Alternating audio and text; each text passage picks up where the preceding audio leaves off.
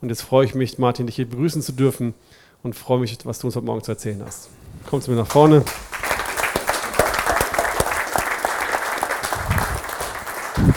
Eine Sache noch am Rande, die aber nicht untergehen darf. Martin hat ein paar Bücher geschrieben. Ähm, wie du mir sagtest, so eigentlich mehr wie Berichte über deine Arbeit und auch über. Das, ja. Das ist ein Bericht Ja. über seine Arbeit, dieses blaue Buch. Und ein paar auch Bücher über die Seemanns Mission und die, die Zustände oder die Verhältnisse auf den Schiffen selbst. Aber die habe ich nicht gelesen, da müsst ihr euch dann selbst durchwurschteln. Oder Martin fragen, was drin steht. Also vielen Dank, mein Lieber. Gottes Segen dir. Danke, danke. Ja, ich freue mich sehr, dass ich heute Morgen unter euch sein darf. Ähm, wie gesagt, wie Björn schon sagte, ich fühle mich so mit der Arche verbunden. Und deswegen ist es mir eine Freude, äh, hier etwas aus Gottes Wort mitteilen zu dürfen. Etwas, was mir äh, ja, so wichtig geworden ist, dass, dass ich den Eindruck habe, Gott möchte, dass ich das anderen weitergebe. Aber bevor wir dazu kommen, wollte ich euch einige Bilder aus der Arbeit zeigen, damit ihr überhaupt wisst, wie sieht so eine Missionsarbeit aus. Wir sind übrigens zwei hauptberufliche Ehepaare, äh, die diese Arbeit tun. Und äh, ich bitte dann Björn gleich einfach schnell durchzuklicken. Äh, das sind nur ein paar wenige Impressionen, die ich hier zeige. Also auf diesen Schiffen arbeiten wir sind in der Regel so zwischen bei Frachtschiffen 20 bis 25 Seeleuten und bei Kreuzfahrtschiffen bis zu 2400 auf einem Schiff. Wenn auf einem Kreuzfahrtschiff so viele Menschen sind, dann sind auch viele Nationalitäten da. Das heißt, ich habe es erlebt, dass ich auf einem Kreuzfahrtschiff 70 verschiedene Nationalitäten antraf. Nicht mit denen allen gesprochen habe, aber so viele waren dort präsent. Das bedeutet in der Praxis, ich kann mich entscheiden, möchte ich mit einem Filipino reden, mit einem Chinesen, mit einem Brasilianer, mit einem Chilenen, äh, mit einem Osteuropäer.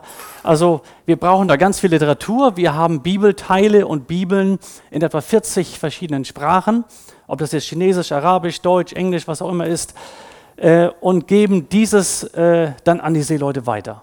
Uns ist in erster Linie wichtig, Seeleute mit Gottes Wort vertraut zu machen dass sie wirklich anfangen, Gottes Wort zu lesen. Und deswegen, weil sie einfach schnell wieder weg sind und ich sie nicht einladen kann in die Arche hier, was natürlich schön wäre, äh, arbeiten wir so, dass wir ihnen Bibelfernkurse geben. Und sie können quasi ein Mini-Theologiestudium machen. Und über diese Bibelfernkurse haben uns viele zurückgemeldet, dass sie Jesus Christus als ihren persönlichen Herrn und Heiland gefunden haben. Gut, ein weiteres Bild. Ihr seht, Containerschifffahrt ist in aller Munde, überall schreiben wir, die Schiffe werden immer größer. Hier im Vordergrund das Grüne, das hat etwa 16.000 Container. Das ist längst nicht mehr das Größte. Das Größte hat mittlerweile 21.000. Und so ein Schiff, das Größte ist 400 Meter lang, also vier Fußballfelder. Ja, das sind unwahrscheinliche Größen und Ausmaße, hat aber einen ganz großen Nachteil. Diese Schiffe werden immer schneller und das heißt, die Seeleute haben immer weniger Zeit. Und es passiert, dass ich auf ein Schiff gehe und keinen antreffe. Das hat es früher nie gegeben. Aber für Gott kein Problem. Ich kann Literatur hinterlassen, ich kann Gottes Wort hinterlassen und dann erlebe ich es immer wieder, dass ich eine E-Mail bekomme oder eine, eine WhatsApp, dass jemand gerade diese Literatur gelesen hat und schreibt, er möchte mehr wissen. Gerade gestern eine E-Mail bekommen, da hat jemand meine Bücher gelesen und sagt, so jetzt hat er es gelesen und er möchte wissen, wie kann er denn von seiner Sünde loskommen? Das war seine Frage. Okay. Zengyi, ein chinesisches Schiff. Ich gehe rauf, Kaffeepause 10 Uhr und plötzlich sitzt mir ein Chinese gegenüber. Ich sage, darf ich dir eine Bibel geben in chinesischer Sprache? Er sagt, wieso nur eine? Ich war im Moment irritiert, da saß ja nur eine Person vor mir. Dann sagt er, alle hier wollen die Bibel lesen. Ich sagte, wo höre ich denn so einen Satz in Deutschland? Ja, und ich war richtig begeistert, musste nach Hause fahren, weil ich gar nicht so viele chinesische Bibeln hatte und brachte dann nochmal chinesische Bibeln mit. Ein nächstes Bild. Diesen Kapitän hier vorne im Gott am Bild, der sieht nicht aus wie ein Kapitän, ist er aber in seinem Urlaub, äh, den traf ich vorher an und ich bekam ein äh, E-Mail aus England, dieser Mann ist interessiert, er möchte mehr wissen. Und dann besuchte ich ihn auf seinem Schiff, er war sehr busy, das Schiff lief bald aus und dann nahm er sich trotzdem Zeit, ich gab ihm eine Bibel mit und für seine Tochter eine, Kinderbibel in Chinesisch. Und dann schrieb er mir eine E-Mail und sagt, stell dir vor, Martin, was passiert? Jeden Abend fragt mich meine Tochter, Papa, liest du mir aus dem großen Buch vor? Und ich fand, das ist wirklich toll, dass Gottes Wort auch an den Kindern schon arbeitet. Ja, wir haben auch immer wieder äh, Yachten im Hafen. Das hier ist so eine Luxusjacht. Der Eigner war der Berater vom König in Saudi-Arabien. Und hier haben wir im nächsten Bild äh, mit diesen Seeleuten eine Bibelstunde angefangen. Ich habe in der Tischtennisgruppe davon berichtet. Äh, diejenigen, die bei Tischtennis dabei sind, alle zwei Jahr, Wochen, die wissen das. Und ihr habt auch mit dafür gebetet. Und es war eine große Freude, hier mit diesen Seeleuten, das sind alles Filipinos gewesen, Gottes Wort zu teilen. Jetzt sind sie in Monaco regelmäßig. Und ja, wir beten, dass Gottes Wort sie wirklich weiter erfasst, dass sie wirklich begeistert sind. Hier habe ich gerade so eine Illustrationsbotschaft gehalten mit dem Kreuz hier. Ähm, und vorne das gelbe Büchlein, das ist so ein Bibelkurs, da hinten auch nochmal jemand. Also es ist wirklich ermutigend zu sehen, ein Filipino, der hinterfragt Gottes Wort nicht. In Deutschland höre ich oft, was, die Bibel? Das ist doch ein Märchenbuch oder das kann man doch nicht ernst nehmen. Äh, ein Filipino weiß, die Bibel ist Gottes Wort. Und das ist unsere Chance. Sie sind zwar katholisch, haben oft kein Verständnis von der Gnade Gottes, weil sie durch Werke gerettet werden, aber sie wissen trotzdem, die Bibel ist Gottes Wort. Und da kann ich ansetzen. Ein nächstes Bild. Wir sind sehr glücklich, dass wir über Seeleute wirklich ganz viele Nationalitäten erreichen können. Ich habe im ersten paar Jahren mal Stecknadeln in meine Weltkarte gesteckt und bei 80 gingen mir die Stecknadeln aus. Also sind weit über 100 Staaten, die wir erreichen. Übrigens, das sind 10 Millionen Menschen, die auf dem Meer ihr Leben verbringen. Weltweit. 1,4 Millionen Seeleute und 8, so und so viele Millionen Fischereileute. Also 10 Millionen weltweit. Wenn ich dann die Familien dazu nehme, dann könnt ihr euch vorstellen, was ein Riesenpotenzial das ist. Und über Seeleute kommen wir an die entferntesten Flecken der Welt hin, wo kein Missionar hin kann. Das hier ist ein Malediver. Missionare dürfen nicht in die Malediven einreisen ein fanatisch muslimischer Staat.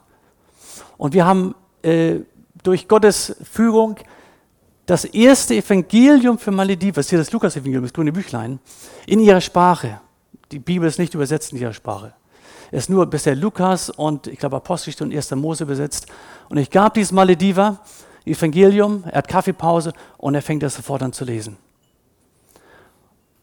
Ein anderer Malediver sagte mir, er hat die Bibel erhalten in Englisch er hat sie hinter seinem Haus vergraben und wenn dann keiner geguckt hat, hat er sie wieder ausgegraben und gelesen. Ein weiterer Malediver erklärte mir, dem ich Gottes Wort gab, ich bin dadurch ins Gefängnis gekommen. Und wir erleben wirklich viel Ermutigendes. Okay, eine Chinesin hier auf einem Kreuzerschiff, ganz kurz, sie fragt mich, habt ihr eine chinesische Bibel? Ich suche monatelang nach der Bibel. Ich gebe ihr die Bibel und sie fängt an zu tanzen, läuft um den Tisch herum, sagt Danke für die Bibel. Ich hatte danach Monate gesucht und ich dachte, wann sind wir so glücklich und begeistert über Gottes Wort? Wie viele Bibel haben wir im Regal stehen? Okay, eine nächste Bild. Queen Elizabeth, das ist die alte, die neue ist jetzt auch schon draußen. Und eigentlich denkt man Luxusschiff pur. Kreuzfahrten, fünf Sterne, was auch immer jetzt. Auf dem nächsten Bild sehen wir dann, wie es aussieht. Das hier ist Realität eines Kreuzfahrtschiffes, fünf Sterne. Dieser Seemann, diese zwei, teilen sich diese sechs Quadratmeter. Und der Mann im Hintergrund mit dem schwarzen T-Shirt, der war entschieden gläubig und er sagte, ich überlebe nur auf dem Schiff, weil ich, nächstes Bild bitte, eine Gemeinde an Bord habe. Und auf diesem Schiff durfte ich dann predigen und das war eine internationale Gemeinde. Alle können nicht dabei sein, weil einige am Arbeiten sind. Sie war um die 30 Leute etwa. Und hier sehen wir Leute aus äh, Philippinen, Indien, Nepal, Santa Lucia, Indonesien. Ja, ich glaube, das war's. Also eine internationale Gemeinde. Und dann halb zwölf klingelt es, alle Besucher, die an Bord sind, bitte runter vom Schiff, das Schiff läuft aus. Das ist die Situation. Äh, ich weiß ja nicht, was passiert weiter. Aber wir vertrauen darauf, dass Gottes Wort wirklich weiterarbeitet. Wir laden Seeleute immer wieder nach Hause ein, weil das eine tolle Chance ist, dass sie zu Hause in ungestörter Atmosphäre einfach über den Glauben sprechen können. Hier ist meine Frau im Bild. Filipinos und eine Nepalesin, die zum Glauben kam, aus dem Buddhismus heraus. Ein ganz, ganz ermutigendes Zeugnis.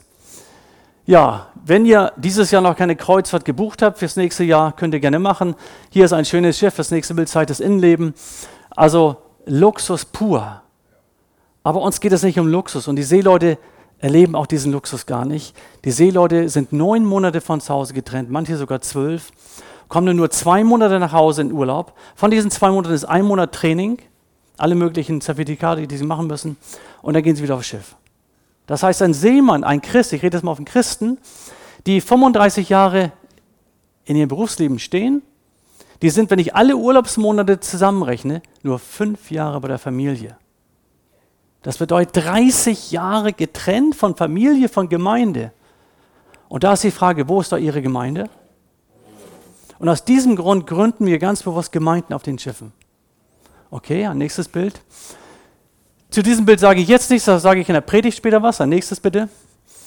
Der Mann links ist ein ganz großes Zeugnis, ein Vorbild. Links der im Weißen ist der Chefingenieur, ein lieber Freund, den ich viele, viele Jahre jetzt kenne, auch bei ihm schon zu Hause gewesen bin. Er hat auch dieses Wunsch gehabt, auf dem Schiff eine Gemeinde zu gründen. Das geht natürlich nur, wenn einige Gläubige schon da sind. Wenn er alleine Christ ist, ist es keine Gemeinde, ganz klar. Aber er hat dort ähm, den Kapitän neben ihm als Gläubigen gehabt, in Indonesien. Und ich glaube, war noch ein dritter Gläubiger. In jedem Fall war er so treu, dass er Gottes Wort verkündigt hat. Und dann kam der Koch mit der Gitarre hier, ein Moslem, und er sagte, wann gibt es endlich wieder Bibelstunden? Er war so fragend, so suchend, das hat uns so ermutigt. Und da hat der Moslem, der noch gar nicht gläubig war, gesagt, ich möchte gerne das Lied singen, On a Hill Far Away. Wie heißt das in Deutsch? Das Altraue Kreuz. Ist das nicht toll? Ein Moslem fragt nach dem Kreuz. Ein nächstes Bild. Ja, ganz spontan.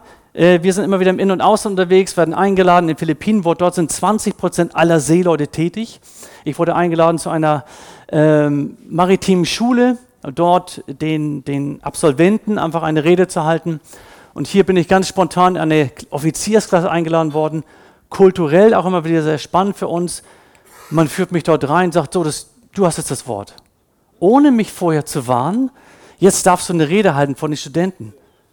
Und das ist einfach so Kultur. Äh, da müssen wir mit leben und da müssen wir wirklich von Gottes Gnade erwarten, dass er uns dann gerade das Richtige gibt, was wir brauchen. Okay? Ja, hier ist diese Ab äh, Absolvierung, sagt man. Ähm, diese, wie sagt man in Deutsch? Absolvierung ist immer in der Schweiz, sagen das Wort. Ähm, der Abschluss, ja, der Abschluss dieser äh, Ausbildung. Ich durfte über zwei Themen reden, über Kultur und über den christlichen Glauben. Und das war sehr spannend. Als ich dann nach 35 Minuten fertig war, übrigens eine vier Stunden Veranstaltung, äh, und sagte, ihr dürft jetzt bitte aufstehen, ich möchte für euch beten, da stand keiner auf. Es war mucksmäuschenstill. Und ich dachte, was mache ich jetzt? Und sagte ich, bitte, ihr dürft jetzt aufstehen, ich möchte für euch beten. Mucksmäuschenstill. Ich hatte nicht das Recht, sowas zu sagen. Es war eine militärische Schule. Ich war kein Offizier. Und dann plötzlich standen Leute auf mit Fahnen und Trommeln. Und dann standen sie alle auf und ich durfte beten. Das sind immer so kleine Anekdoten, die dann uns. Ach. Okay, eins weiter. Ja, was wir tun, das ist schon das letzte Bild. Wir möchten ganz bewusst Seeleute in den Philippinen, gläubige Leute schulen, damit sie auf dem Schiff ihren Glauben leben. Damit sie nicht nur aufs Schiff gehen, um Geld zu verdienen für die Familie, sondern damit sie in Glauben leben und andere mit dem Evangelium erreichen. Und deswegen habe ich 2008 ein Seminar gegründet, was ich die ersten zwei Jahre selbst unterrichtet habe, also die Unterrichtsstunden, und habe ihn in einem Viertage-Kurs eigentlich von der Bibel so gewisse Grundlagen unterrichtet. Und sagt, diese Grundlagen nehmt bitte mit aufs Schiff und werdet Evangelisten auf dem Schiff. Fangt an, Bibelstunden zu halten. Fangt an, Gebetsstunden zu halten. Fangt an, persönlich zu evangelisieren, eins zu eins. Und wenn da jemand zum Glauben gekommen ist, dann gründet ihr einen kleinen Schiffskreis, nicht Hauskreis, sondern Schiffskreis. Und wenn dann mehrere zum Glauben gekommen sind, dann gründet ihr eine Gemeinde, wo zwei oder drei zusammen sind, bin ich mitten unter ihnen. Und so haben wir jetzt etwa knapp 700 Leute trainiert, ausgebildet und wir kriegen viel positives Feedback, wie diese Seeleute auf den Schiffen anfangen, in Glauben zu leben. Okay, das ist so ein ganz kurzer Eindruck jetzt mal von den Schiffen. Danke Björn für deine Hilfe. Gut, darf ich um eins noch bitten, darf ich ein Glas Wasser haben? das ist sehr nett, danke. Ich bin sehr dankbar dem Herrn, dass ich jetzt wieder reden kann. Einige wissen von euch, dass ich über Wochen keine Stimme hatte. Und das ist für mich ein Riesengeschenk, dass ich wieder reden kann. Der, die Logopädin sagte oder auch der Arzt sagte, das kann sein, äh, dass ich nie wieder richtig reden kann. Also schon reden, aber nicht mehr mit, der, mit dem vollen Volumen, weil meine Stimmbänder sich nicht mehr schließen. Und daher bin ich so dankbar, dass es heute möglich ist, äh, dass ich doch reden darf. Danke, Björn, sehr nett.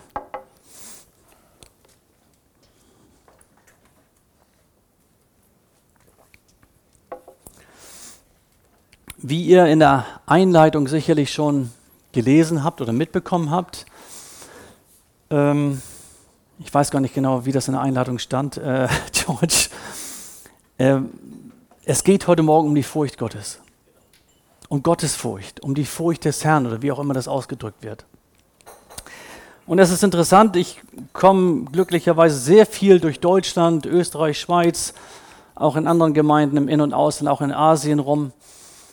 Und jedes Mal, wenn ich in einer Gemeinde war und über dieses Thema sprach, dann höre ich sehr oft einen Satz, darüber hat bei uns noch nie jemand gesprochen. Darüber wird eigentlich nicht gepredigt. Und dann habe ich gedacht, warum eigentlich nicht? Und dann habe ich mir mal die Mühe gemacht, was heißt Mühe? Ihr wisst ja, wie einfach das mit Google ist. Habe da so ein paar Sätze reingetippt. Die Furcht des Herrn, und auch reingetippt, wie oft wird es denn erwähnt und war total baff. Mehr als 300 Mal im Alten und Neuen Testament wird über die Furcht des Herrn berichtet.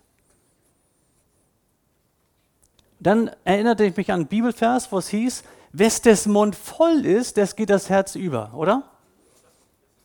Sorry, umgekehrt natürlich. Was das Herz voll ist, geht das Mund über. Danke, George. Das ist gut, dass ihr wachsam seid. Wer das Herz voll ist, das geht den Mund über. Und wenn Gott es für möglich gehalten hat, oder für nötig, nicht nur möglich, für nötig, über 300 Mal es zu erwähnen, die Bibel ist durch den Heiligen Geist inspiriert, dann heißt das, ist was ganz, ganz Wichtiges.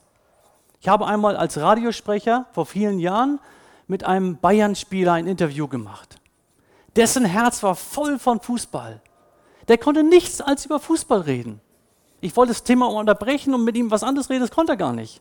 Sein Herz war so voll von Fußball. Dann hat er von Beckenbauer geredet, von seinen persönlichen Kontakten und so weiter.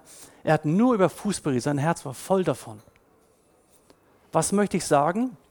Wenn über 300 Mal der Heilige Geist es für nötig hielt, über die Gottesfurcht zu sprechen, dann ist Gottes Herz voll davon und er möchte uns in dieses Thema mit hineinnehmen. Was ist die Furcht des Herrn? Ich habe eine gute Erklärung gefunden, die möchte ich euch einmal vorlesen. Ich denke nicht, dass es in einer Erklärung möglich ist, dieses Thema zu erfassen. Das Thema ist immer zu umfassend. Ich lese einmal eine Erklärung, ist nur ein Ansatz, eine Hilfe. Die Furcht des Herrn ist ein Bewusstsein, dass du in der Gegenwart des heiligen, gerechten und allmächtigen Gottes bist. Die Furcht des Herrn ist Ehrfurcht vor Gott, und das finde ich jetzt auch wichtig, und die Scheu, Gott durch Sünde herauszufordern. Also noch einmal, die Furcht des Herrn ist ein Bewusstsein, dass du in der Gegenwart des heiligen, gerechten und allmächtigen Gottes bist. Die Furcht des Herrn ist Ehrfurcht vor Gott und die Scheu, Gott durch Sünde herauszufordern. So viel für eine kleine Erklärung. Warum habe ich dieses Thema gewählt? Weil ich glaube, dass es Gott sehr am Herzen liegt.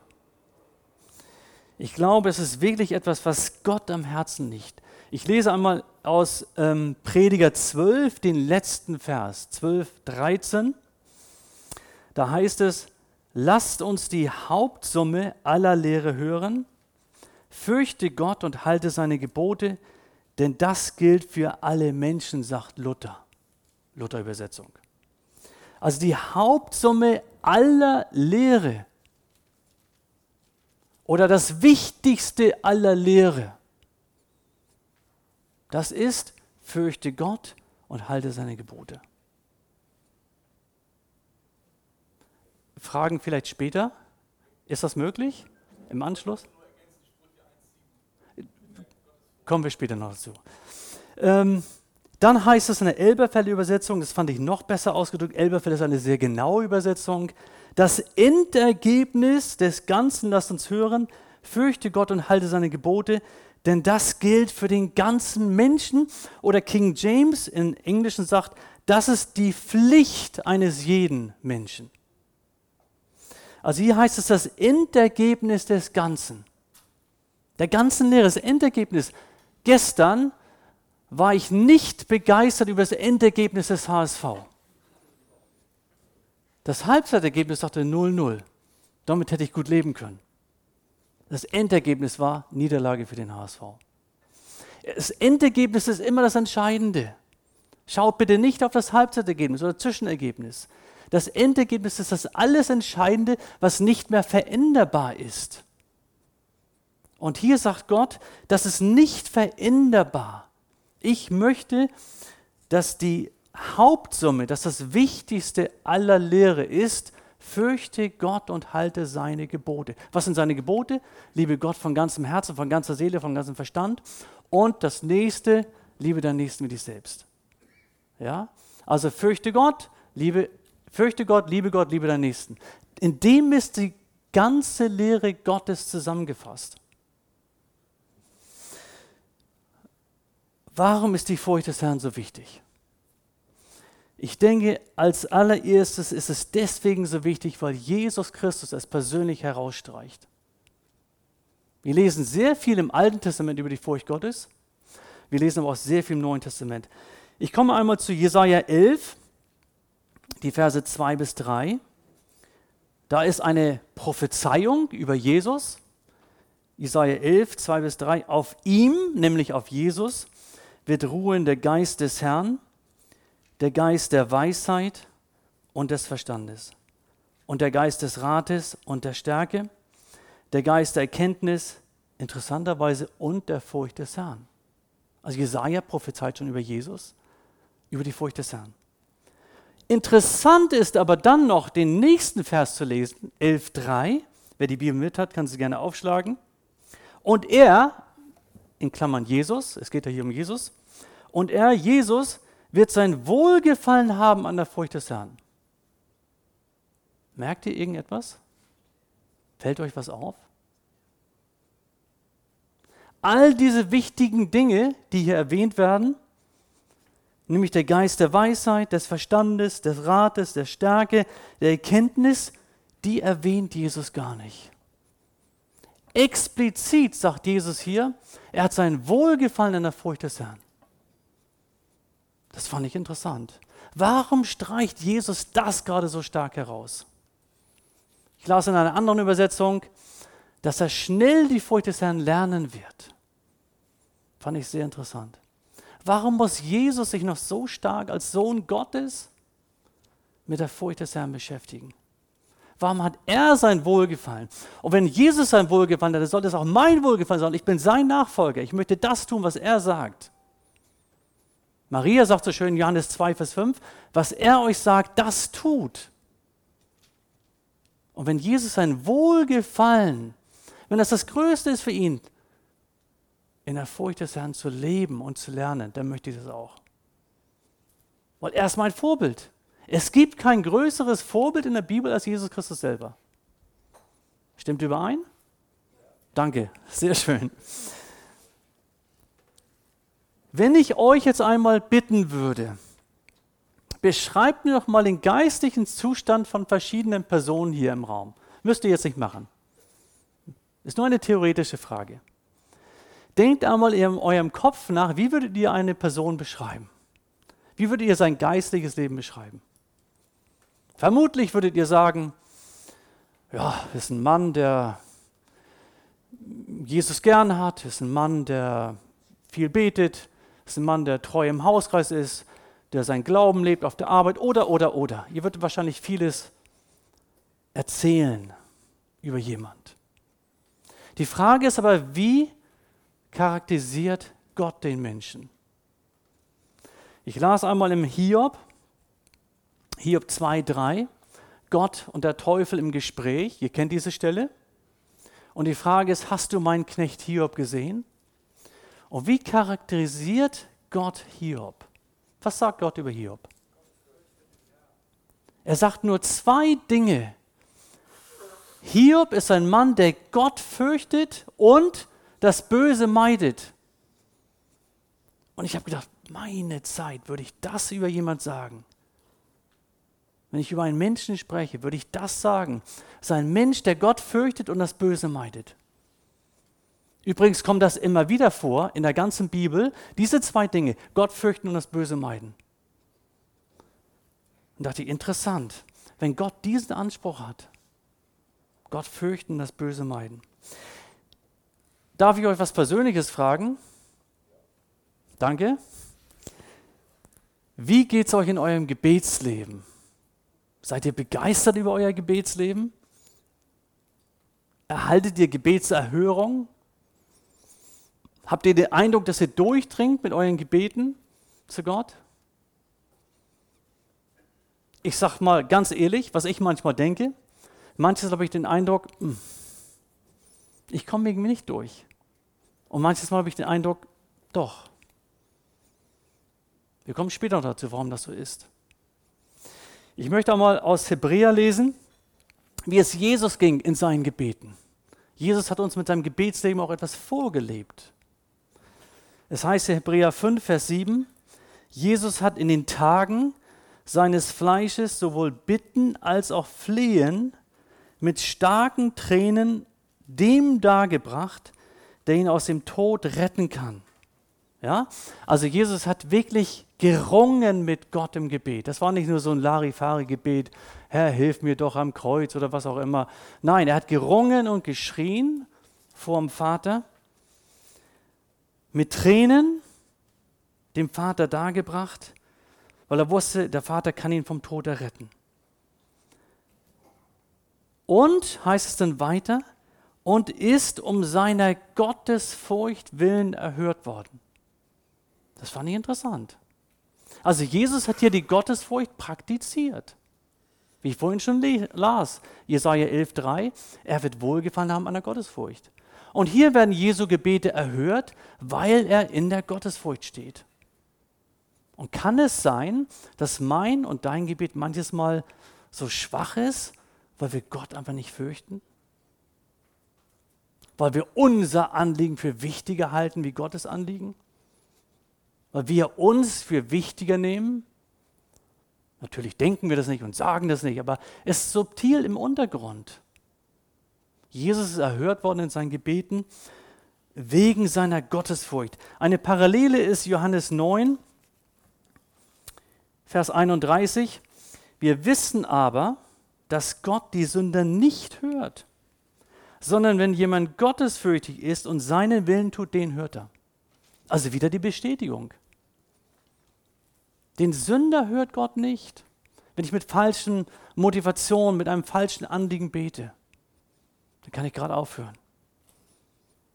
Ist für die Katz. Das heißt hier, wenn jemand gottesfürchtig ist und seinen Willen tut, an anderen Stellen heißt es auch, dass wir nach seinem Willen beten sollen. Wenn jemand gottesfürchtig ist und seinen Willen tut, den hört er. Ist gleichzeitig eine Ermutigung für uns, uns danach auszustrecken in der Gottesfurcht zu beten. Gott will ich Gott sein zu lassen, in der Gottesfurcht zu beten. Die Furcht Gottes ist nicht etwas, mit dem ich mich unter anderem beschäftigen kann. Wo ich sage, naja gut, das ist noch wieder ein extra Thema.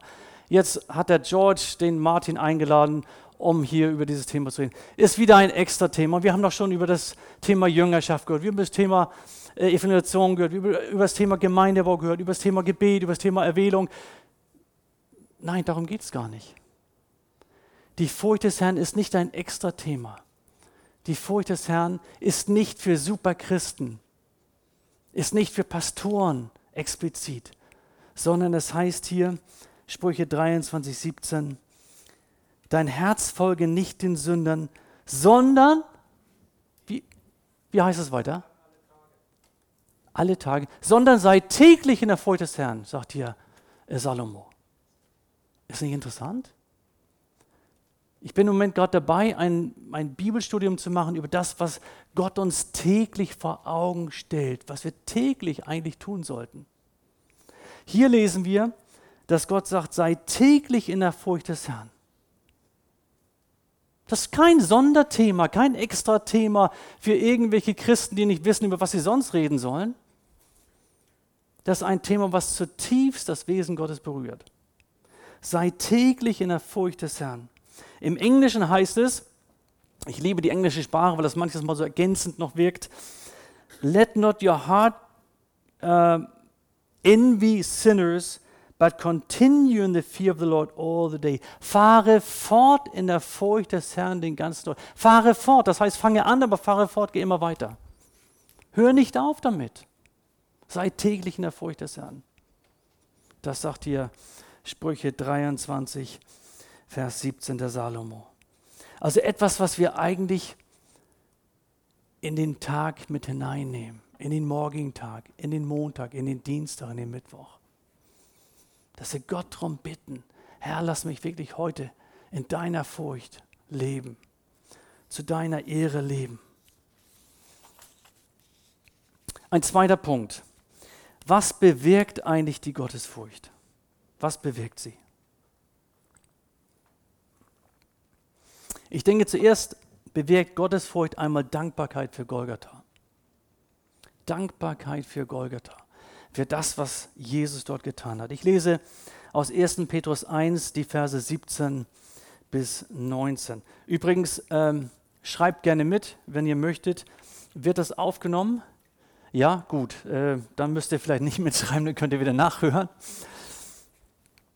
1. Petrus 1, 17 bis 19, da lesen wir, und da ihr den als Vater anruft, der ohne ansehende Person einen jeden richtet nach seinem Werk, so führt euer Leben in Gottesfurcht, solange ihr hier in der Fremde weilt, denn ihr wisst, dass ihr nicht mit vergänglichem Silber oder Gold erlöst seid, von eurem nichtigen Wandel nach der Väterweise, sondern mit dem teuren Blut Christi als eines unschuldigen, unbefleckten Lammes.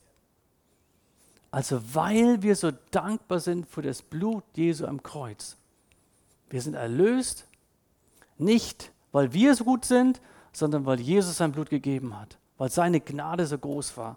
Und deswegen sollten wir aus Dankbarkeit Gott fürchten, ihn anbeten. Das ist eine natürliche Reaktion, die eigentlich da sein sollte. Eine ganz natürliche Reaktion. Ich denke, dass viele Menschen, und ich weiß nicht, vielleicht bin ich hier, ich hoffe, ich bin nicht allein, aber ich denke auch unter uns, es immer wieder erleben, dass wir Anerkennung bei Menschen suchen. Ist das so? Ja, wer hat das schon mal erlebt, dass er Anerkennung. Oh, toll. Ich denke, es sind fast alle. Es geht mir auch so. Und wir müssen lernen, davon wirklich frei zu werden. Wir müssen lernen, Anerkennung von Gott zu suchen. Das ist entscheidend. Weil die Anerkennung bei Gott, die ist rein. Die eigene Anerkennung das ist oft Stolz und was auch immer. Ja? Aber das ist jedenfalls nicht das, was Gott möchte. Und ich fand das interessant, dass die Bibel auch über etwas spricht, wie wir Anerkennung bei ihm finden können, bei Jesus finden können. Anerkennung. Lest einmal mit mir Malachi 3, Vers 16. Da lesen wir, so redeten die Gottesfürchtigen untereinander der Herr merkte auf und hörte es, und es ward vor ihm ein Gedenkbuch geschrieben für die, welche den Herrn fürchten und seinen Namen gedenken. Was sagt uns dieser Vers? Erstmal steht hier, die Gottesfürchtigen redeten untereinander. Also an Menschen, die in der Gottesfurcht standen, die wussten, Gott steht über allem, ihm gehört alleine die Ehre. Aber interessanterweise lesen wir hier auch im zweiten Satz, der Herr merkte auf. Was heißt denn das? Ich stelle mir das so vor, da sitzen so zwei oder drei Gottesfürchtige, die fangen an zu erzählen und sie reden in der Gottesfurcht. Sie reden über die Dinge, die Gott gefallen, die Gott Ehre machen.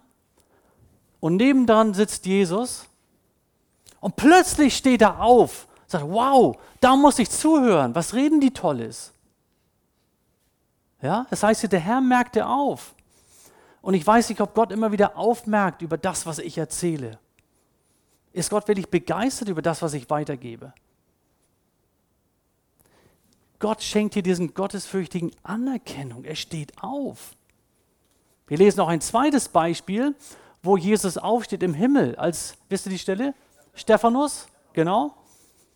Als Stephanus starb, da stand Jesus im Himmel auf. Ja. Und hier steht es auch, der Herr merkte auf und hörte es. Also er hört wirklich zu. Gott hört zu, wenn wir in der Ehrfurcht vor ihm leben. Und es ward vor ihm ein Gedenkbuch geschrieben für die, welche den Herrn fürchten und seinen Namen gedenken. Ein Gedenkbuch wurde für die geschrieben. Interessant, oder?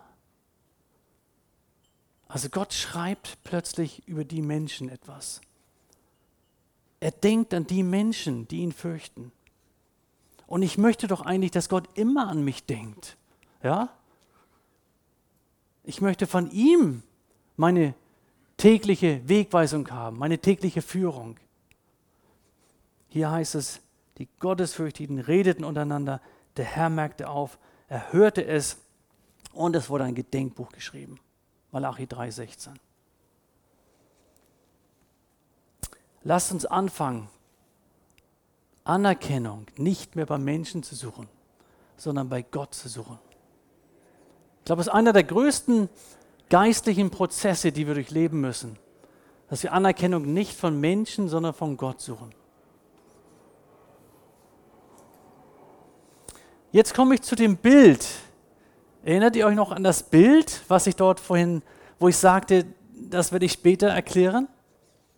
Und ich glaube, George hat in der Anmeldung geschrieben zu diesem Thema Gottesfurcht im Alltag. Ich glaube, du hast das Wort Alltag, ja, oder Björn, hattest du das geschrieben, wer auch immer. Ähm, und uns geht es darum, wie wir im Alltag dieses Thema mit einbeziehen. Es soll auch etwas praktisch werden. Und ich komme jetzt zu diesem Bild. Ich las einmal, und das war eigentlich der Beginn, vor drei oder vier Jahren sprach Gott über dieses Thema zu mir ganz intensiv in der stillen Zeit.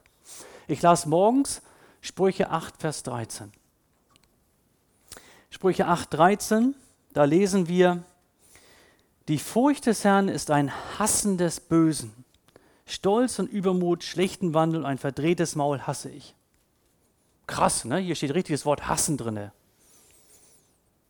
Ich höre oft so, dass Menschen sagen, ich hasse das, ich hasse das. Und ich bin immer nicht begeistert, wenn ich dieses Wort hassen höre. Ich glaube, es ist nicht etwas, das, danke, danke Björn, sehr hilfreich, dass du das Bild einblendest. Ähm, lass das ruhig mal eine Sekunde stehen, danke dir. Ähm, ich mag dieses Wort hassen nicht. Aber es gibt eine Situation, wo wir hassen dürfen.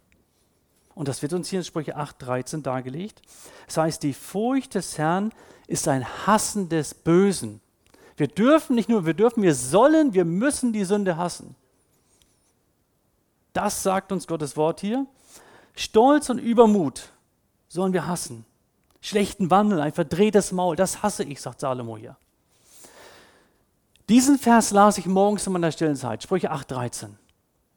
Dann packte ich meine Taschen so, meine Literatur, ging auf verschiedene Schiffe und auf das erste Schiff, wo ich raufging, da war niemand in der Messe. Messe heißt in diesem Mannschaftsraum, wo sie ihren Kaffee trinken, äh, Frühstück essen oder was auch immer.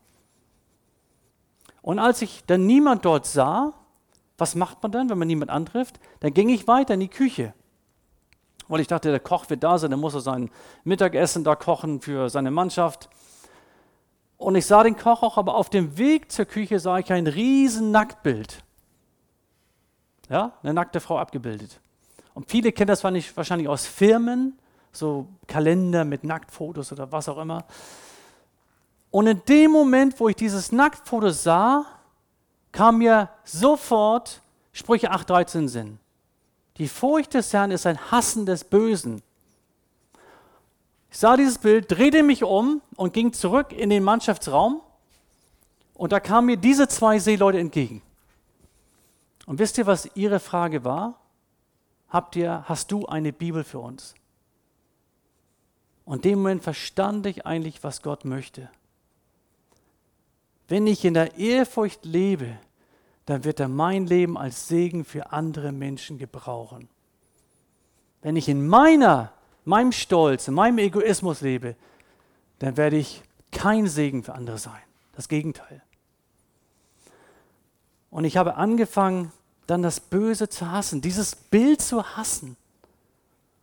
weil ich wusste, wenn ich dieses Bild weiter anschaue, länger anschaue, ich hätte wahrscheinlich diese zwei nie getroffen.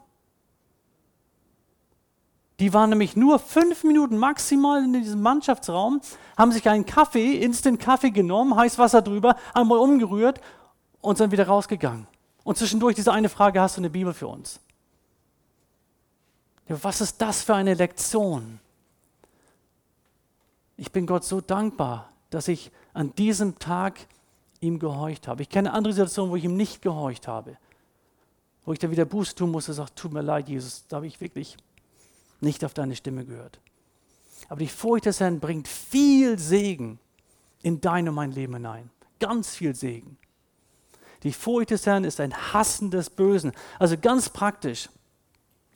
Wenn du morgen, übermorgen, sorry, übermorgen auf der Arbeit Leute hörst, die schlecht über den Nächsten reden, die schlechte Witze machen, dann beteilige dich nicht daran, dann hasse das Böse. Liebe den Nächsten, aber hasse, das, hasse die Sünde. Ja, und bete innerlich für die Menschen, die dort schlecht reden. Was bewegt die Gottesfurcht? Sie bewirkt, dass wir das Böse hassen. Was bewirkt sie noch? Sie bewirkt viel Segen.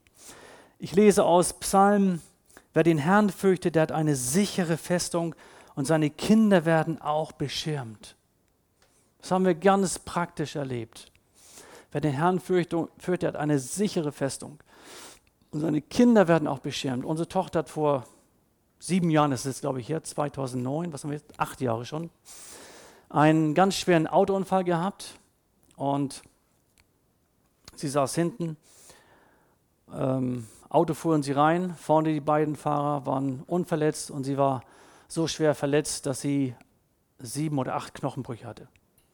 Das Becken zweimal gebrochen, das Bein gebrochen, Arm gebrochen und hinten im Rücken was gebrochen und was weiß ich nicht, was alles gebrochen war.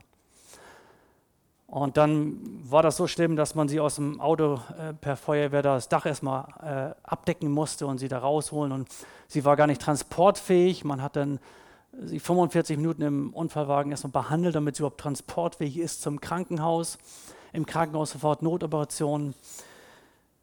Und wir wussten nicht, Stirbt sie? Hat sie bleibende Schäden? Wird sie gelähmt? Das waren sehr bange Momente. Und Gott hat so viel Wunder getan. Ich mache die Geschichte ganz kurz. Nach acht Wochen hat sie wieder Tennis gespielt. Wir waren in Dänemark im Urlaub, oder Squash war das, nicht Tennis, Squash war das, genau. Wir waren in Dänemark im Urlaub und ich sah sie Squash spielen. Der Arzt hat ihren Trümmerbuch operiert und er sagte mir wörtlich, Herr Otto, ich weiß nicht, ob sie den Arm jemals wieder bewegen kann, benutzen kann. Es war ein Trümmerbuch, alles war zerschmettert, kaputt. Und mit dem Arm hat sie dann Scores gespielt. Warum erwähne ich das? Hier heißt es wörtlich, wer den Fürcht, Herrn fürchtet, eine sichere Festung, seine Kinder werden auch beschirmt. Und wir haben das wirklich erlebt, dass er die Kinder beschirmt.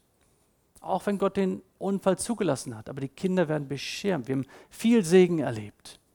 Ja, bitte?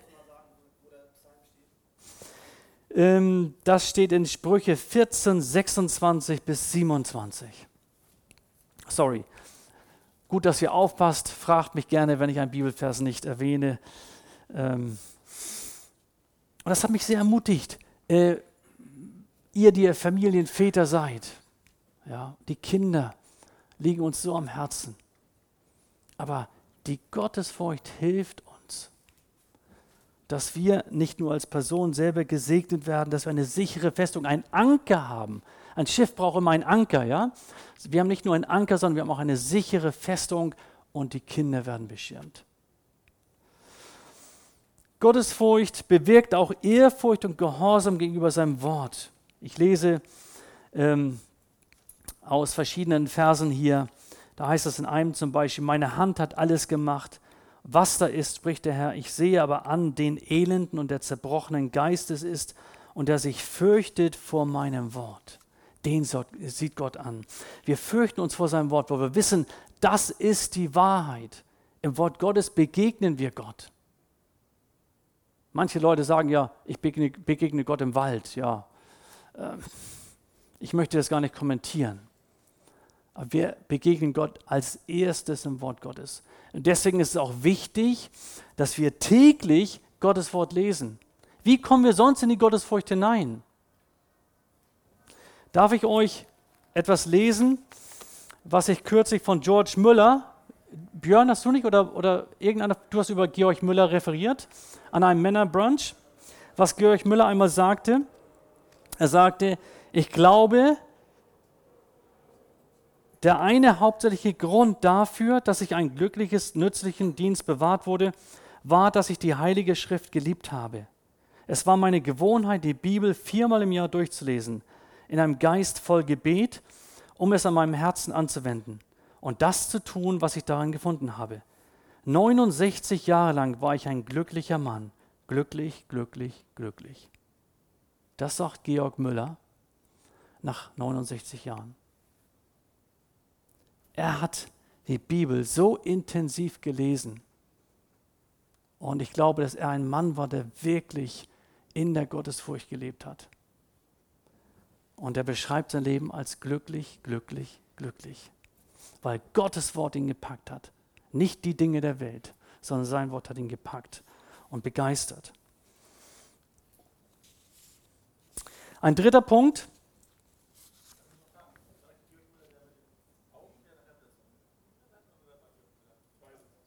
Waisenhausvater, hat, glaube ich, ja, in Bristol in England, hat äh, 2000 Waisen gespeist, hat im Glauben gelebt und äh, hat also viele, viele Wunder Gottes erlebt. Ein Mann des Glaubens. Ein dritter Punkt. Ich glaube, dass Gottes Wort es uns lehrt und weitergibt, dass alle Lehre, die wir aufnehmen oder die wir selber weitergeben, alle Lehre muss zur Gottesfurcht führen.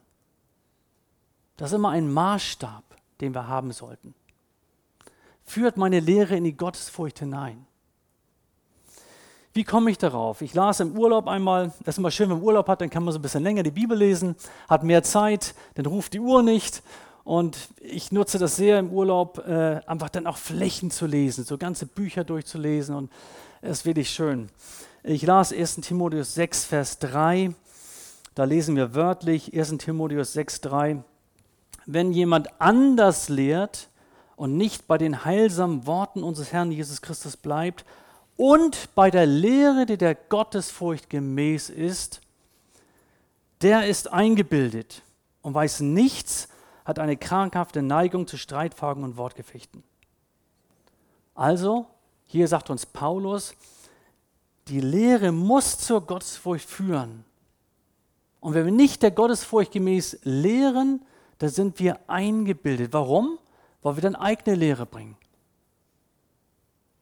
Wenn wir die Lehre aus der Schrift, die Gott als Zentrum hat, die als Ultimo hat, ich möchte Gott ehren, ich möchte für ihn da sein, ich möchte nicht meine Ehre suchen, sondern ihn suchen, wenn wir das als Ziel haben, ja, dann werden wir in der Gottesfurcht wachsen und glauben, äh, äh, lernen zu, zu, zu äh, wachsen im Glauben und wir werden einfach nicht, wie es hier heißt, eingebildet sein.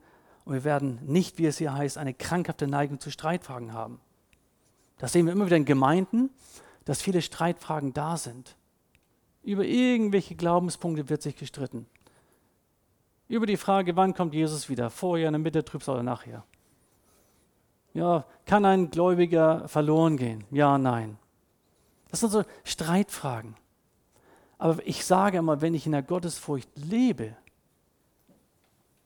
dann stellen sich viele Fragen für mich gar nicht. Dann bin ich bereit für die Wiederkunft Jesu. Dann lebe ich eng am Herzen Gottes. Und dann muss ich nicht überlegen, äh, kann ich verloren gehen oder kann ich nicht verloren gehen.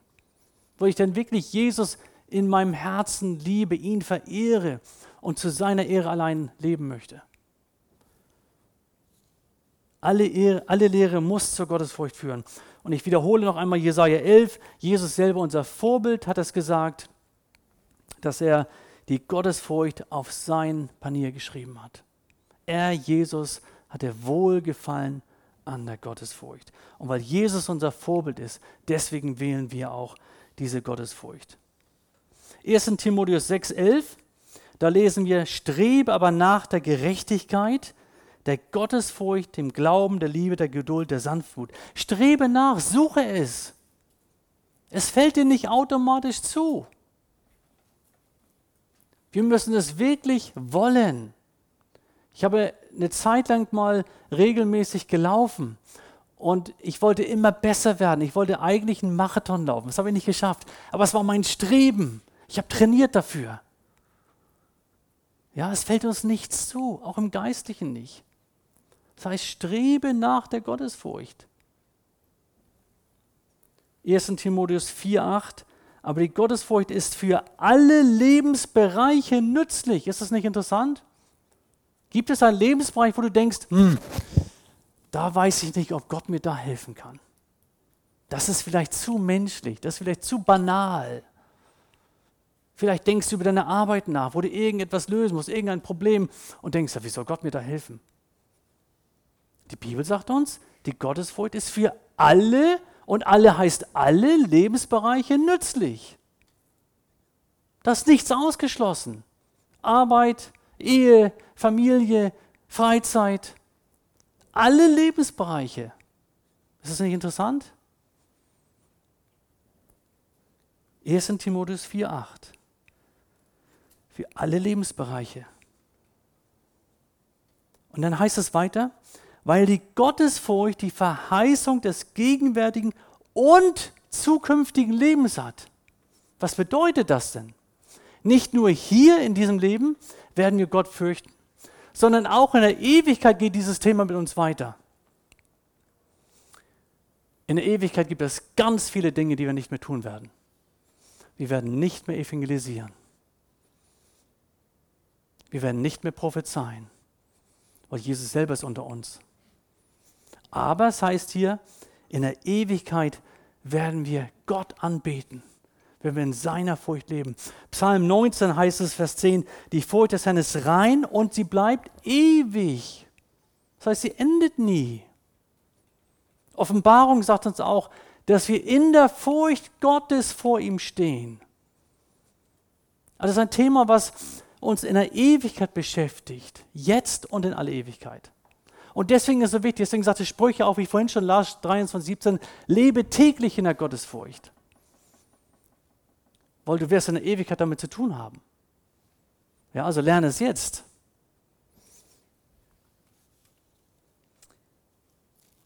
Ein vierter Punkt. Gott zeigt uns seinen Willen, wenn wir in der Furcht Gottes leben. Wie viele Gemeinden habe ich erlebt, wo es immer wieder zum Thema gemacht wurde, was ist Gottes Wille? Habt ihr es auch schon mal thematisiert? Ja, in Hauskreisen oder in, wahrscheinlich auch in der Predigt sonntags morgens einmal, was ist Gottes Wille? Und das wird manchmal so kompliziert und schwierig gemacht. Als erstes möchte ich sagen, die Bibel spricht ganz viel darüber, über den bekannten Willen Gottes. Das ist Gottes Wille, zum Beispiel Dankbarkeit, das Gebet und verschiedene andere Dinge, die sind uns explizit als Gottes Wille dargestellt. Also es gibt viele Dinge, die wir wissen, das ist Gottes Wille, da brauchen wir gar nicht drum zu beten. Aber dann gibt es auch gewisse Dinge, wo wir einfach Antwort von Gott erwarten im Gebet. Und hier heißt es im Psalm 25, 12 und 14, wer ist der Mann, der den Herrn fürchtet? Wer ist das? Er wird ihn unterweisen in dem Weg, den er wählen soll. Das Geheimnis des Herrn ist für die, und das müsst ihr mich, müsst ihr mir helfen, wie geht es weiter? Das Geheimnis des Herrn ist für die, die ihn fürchten. Danke. Ist das nicht interessant?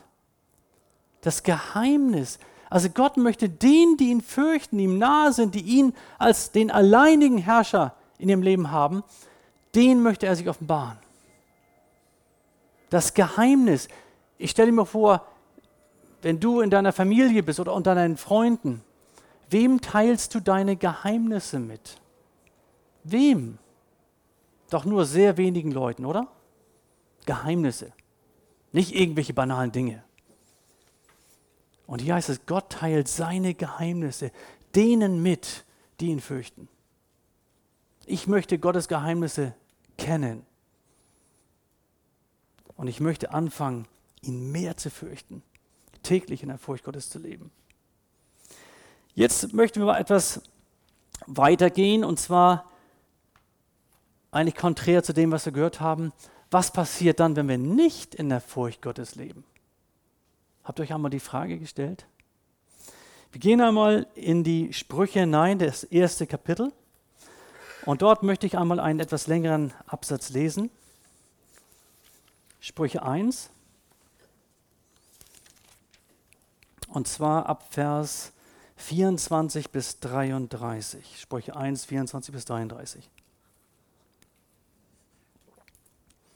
Da heißt es, weil ich aber rufe, also Gott ruft hier, ja, weil ich aber rufe und ihr euch weigert, weil ich meine Hand ausstrecke und niemand darauf achtet. Und ihr all meinen Rat verwerft und meine Ermahnung nicht wollt. So will ich auch lachen in eurem Unglück und über euch spotten, wenn das kommt, was ihr fürchtet. Wenn wie ein Sturm über euch kommt, was ihr fürchtet, und euer Unglück wie ein Unwetter, wenn Angst und Not über euch kommen, dann werden sie nach mir rufen, aber ich werde nicht antworten. Sie werden mich suchen und nicht finden, weil sie die Lehre hassten und die Furcht des Herrn nicht haben wollten. Was sagt uns das? Es sagt uns, dass wir hier eine innere Entscheidung auch treffen. Möchte ich wirklich in der Furcht Gottes leben? Zu seiner Ehre? Oder, ich sage es einmal banal ausgedrückt, bin ich Christ und ich sage, das langt mir. Gerettet, Punkt, nicht mehr. Ich glaube, das wäre eine ganz schlechte Entscheidung. Hier heißt es, die Menschen, die Gott nicht fürchten, diese Ehrfurcht vor ihm nicht erwählen, wie es hier ausgedrückt ist, über die wird Gott sogar lachen, spotten. Er wird nicht antworten, wenn sie rufen. Ist ganz krass, oder? Weil sie die Furcht des Herrn nicht haben wollten. Also ich denke, es ist ganz wichtig, dass wir uns entscheiden, ein Leben in der Furcht Gottes zu führen. Dass wir Gott darum bitten, Gott, gib mir diese innere Bereitschaft, dieses innere Verlangen, jeden Tag mehr in deiner Furcht zu leben. Eine, ich finde es sehr schön, dass hier eine Warnung ausgesprochen wird. Eine Warnung von Salomo. Und wir brauchen manches Mal Warnung. Wir haben im Verkehr eine Warnung, wenn wir rotes Licht sehen, das ist eine Warnung. Und wenn ich diese rote Ampel überfahre, dann kann es passieren, dass ich einen schweren Unfall habe und ich sterbe oder verletzt bin. Und diese Warnlichter sind wichtig. Und auch in der Heiligen Schrift sehen wir viele Warnlichter und die sollten wir beachten. Aber nun zum Schluss vielleicht noch etwas, was uns ermutigt. Es gibt viele, viele gute Verheißungen. Die sollten wir mitnehmen. Verheißung der Gottesfurcht. Ich möchte einige lesen hier. Die Furcht des Herrn, Sprüche 10, 27, vermehrt die Lebenstage. Ja, ist doch toll, oder? Wer den Herrn fürchtet, eine sichere Festung, wir vorhin schon gelesen, und seine Kinder werden auch beschirmt. Die Furcht des Herrn ist eine Quelle des Lebens. Also wenn dir manchmal dein Leben etwas trocken vorkommt. Hier sagt es uns in Sprüche die Furcht des Herrn ist eine Quelle des Lebens. Oder, was ich noch interessanter finde, Psalm 25, Vers 14. Der Herr ist denen Freund, die ihn fürchten. Was ist das für ein Geschenk Gottes? Wir haben es gar nicht verdient. Aber der Herr ist denen Freund, die ihn fürchten. Wir haben vorhin schon gehört, dass er seine Geheimnisse denen mitteilt, die ihn fürchten. Siehe des Herrn Auge sehen auf die, die, die ihn fürchten. Psalm 33, 18. Psalm 34, 7. Der Engel des Herrn lagert sich um die, so ihn fürchten, hilft ihn aus. Psalm 31, 20. Wie groß ist deine Güte, die du bereithältst denen, die dich fürchten. Psalm 34, 10. Fürchtet den Herrn, ihr seine Heiligen. Keinen Mangel haben die, die ihn fürchten. Und ich denke, hier geht es nicht um einen materiellen Mangel, aber hier geht es um einen geistlichen Mangel. Ja, weil Paulus sagt uns selber, er hat gelernt, in guten wie in schlechten Zeiten zu leben. Psalm 85, 10, für wahr nahe ist der Herr denen, die ihn fürchten. Psalm 103, 13, wie sich ein Vater über Kinder erbarmt, so erbarmt sich der Herr über die, die ihn fürchten. Wie viel haben wir Erbarmung Gottes notwendig? Ich möchte gar nicht euch fragen, aber wenn ich nur mein Leben hineingucke, ich habe mit 14, wie Björn es vorhin sagte, bewusst gegen Gott rebelliert, habe gesagt, Gott, ich möchte nichts mit dir zu tun haben. Hatte schlechten Einfluss in der Schule. Und Gott hat sich erbarmt. Er hat mich nicht bei meinen Worten genommen, sondern er hat sich erbarmt und hat mir seine Gnade gezeigt und mit 15 durfte ich zu Jesus finden. Nur ein Jahr. Und ich bin Gott so dankbar für sein Erbarmen. Wir haben jetzt viel über die Gottesfurcht für unser persönliches Leben gehört. Die Frage ist, ist das nur was für dich und mich persönlich oder ist auch etwas für die Gemeinde? Ich lese in Apostel 9, 31, so hatte nun die Gemeinde Frieden in ganz Judäa und Galiläa und Samarien. Und interessanterweise lesen wir hier, die Gemeinde baute sich auf und lebte in der Furcht des Herrn. Das ist ein Thema für die Gemeinde, für dein persönliches Leben im Alltag und für die Gemeinde. Ja? Die Gemeinde lebte in der Furcht des Herrn und mehrte sich unter dem Beistand des Heiligen Geistes. Epheser 5, 21 ordnet euch unter in der Furcht Christi. Wir finden es manches Mal vielleicht gar nicht einfach, an dem einen oder anderen Punkt uns unterzuordnen. Und manches Mal höre ich dann so diesen Satz, was will der mir denn sagen? Der hat doch gar kein Recht dazu. So ein egoistischer Satz eigentlich, wo ich merke, es geht um mich, es geht nicht um Gott. Hier heißt es, ordnet euch unter in der Furcht Christi. Wenn ich Gott zuerst sehe, trachtet zuerst nach Gottes Reich, ja, um das mit Matthäus 6,33 zu sagen, dann werden mir alle Dinge zufallen. Wenn ich mich in die Furcht Gottes hinein bewege, dann ordne ich mich gerne unter. Eine letzte Frage, wie bekommen wir mehr Gottesfurcht? Wie kann das praktisch geschehen? Durch Gebet. Ein erstes. Durch Gebet. Meine Frau und ich haben diesen Psalm auswendig gelernt, Psalm 86, Vers 11. Ich schlage den einmal auf. Psalm 86, Vers 11. Und zwar heißt es dort wörtlich, Weise mir, Herr, deinen Weg, damit ich in deiner Wahrheit lebe. Erhalte mein Herz bei dem einen, dass ich deinen Namen fürchte. Also wir beten konkret darum, dass wir in der Furcht Gottes wachsen, lernen, dass die Furcht Gottes täglich unser Leben bewegt. Weise mir deinen Weg. Oder Psalm 34, 12 heißt es auch wörtlich, dass wir darum beten dürfen, dass Gott uns das lehren möchte. Dann lernen wir in der Furcht Gottes, indem wir auf Gott hören und indem wir auch tun. Wie ich vorhin schon las, Psalm 8,13, die Furcht des Herrn ist ein Hassen des Bösen. Also da, wo wir sehen, da ist Sünde, dass wir sie bewusst ans Kreuz bringen, dass wir bewusst Nein sagen zur Sünde und lernen, in der Furcht Gottes zu leben.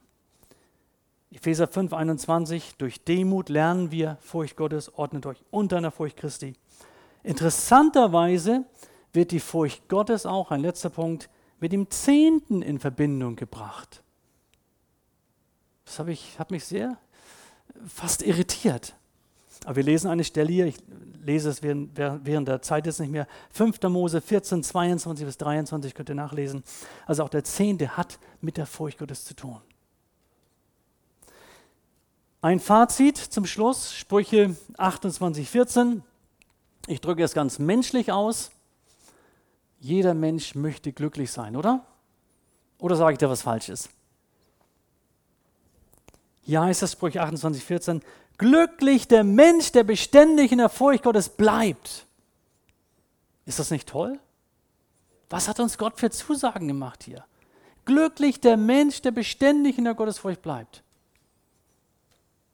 Und ich schließe das Ganze ab mit Oswald Chambers, das ist vielleicht auch bekannt, hat ein sehr gutes ähm, Buch geschrieben. Oswald Chambers sagte einmal, wenn du Gott fürchtest, brauchst du nichts anderes im Leben fürchten. Wenn du Gott aber nicht fürchtest, musst du alles andere fürchten. Noch einmal, Wenn du Gott fürchtest, brauchst du nichts anderes im Leben fürchten. Wenn du Gott aber nicht fürchtest, musst du alles andere fürchten. Amen.